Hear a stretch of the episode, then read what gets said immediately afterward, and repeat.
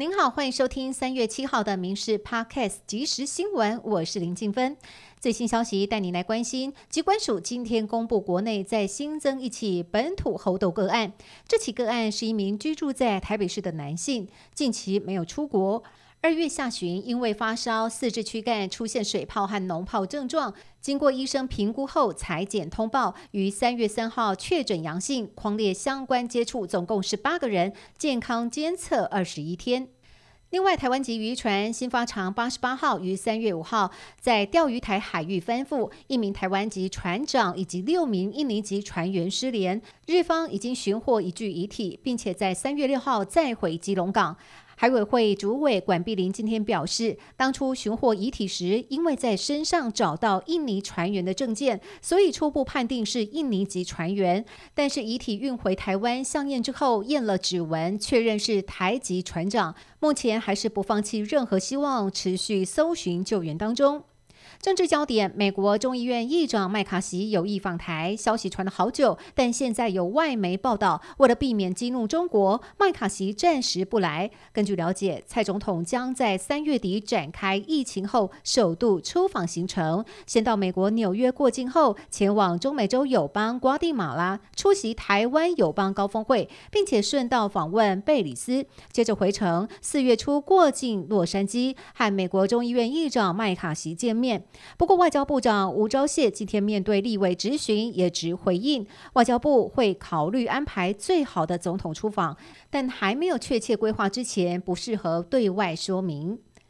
再来针对日媒经济新闻日前报道，台湾有九成退役军官到中国卖情报牟利，事隔七天刊出澄清，强调报道是说明受访者意见，不代表报社立场，造成困扰，表达遗憾。但国防部长邱国正似乎不买单，认为这是责任问题。不过冯世宽倒是感到欣慰，表示至少他讲的话对方有听到。而这起日经报道风波暂时画下句点。另外，世界棒球经典赛即将登场。民进党立委张廖万坚今天在立法院会质询指出，转播世界棒球经典赛的艾尔达电视台印制有台湾名称和国旗的赛程宣传品，遭主办方禁止带入场发送，质疑做法不合理，也伤害球迷感情，要求教育部应与主办单位沟通，不要自我设限。对此，教育部长潘文忠回应：世界棒球经典赛定位为奥会模式，限制的是官方项目，如大会的文件手。册广播，而教育部已经跟主办承办单位表示，台湾观众要带国旗宣传品进场，为台湾加油，这一定要全力支持。民生焦点带你来关心，去年全台降雨量创三十年新低，南部水情告急，供水嘉义、台南的增文水库蓄水率只剩下百分之十八点一，最为严峻。水利署针对嘉义、台南、高雄减压供水，目标四月底前部分区供水。经济部长王美花表示，江南平原一起稻作休耕，至少补偿金农历年前已发给农民。而新竹科学园区也针对缺水问题超前部署，于三月三号找厂商开会达成协议，园区内前十名用水大户自主节水五趴。另外，关注都更议题，台北市超过三十年屋龄的老屋超过十万栋，超过所有建物八成。为了加速推动老旧建筑更新。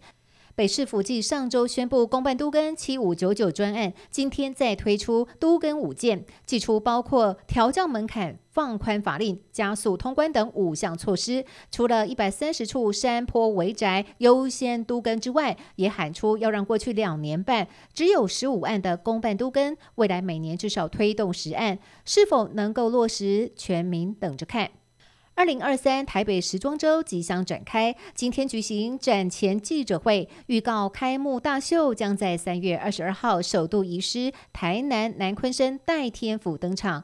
艺人曾之乔身穿一袭深蓝色礼服，以台北时装周大使的身份站台。另外，文化部长史哲也提到，时尚是国际化台湾最重要的一个武器。而近年跨域风潮兴起，这一次的时装周活动，传统表演艺术结合传统工艺，实现越在地越时尚的理想。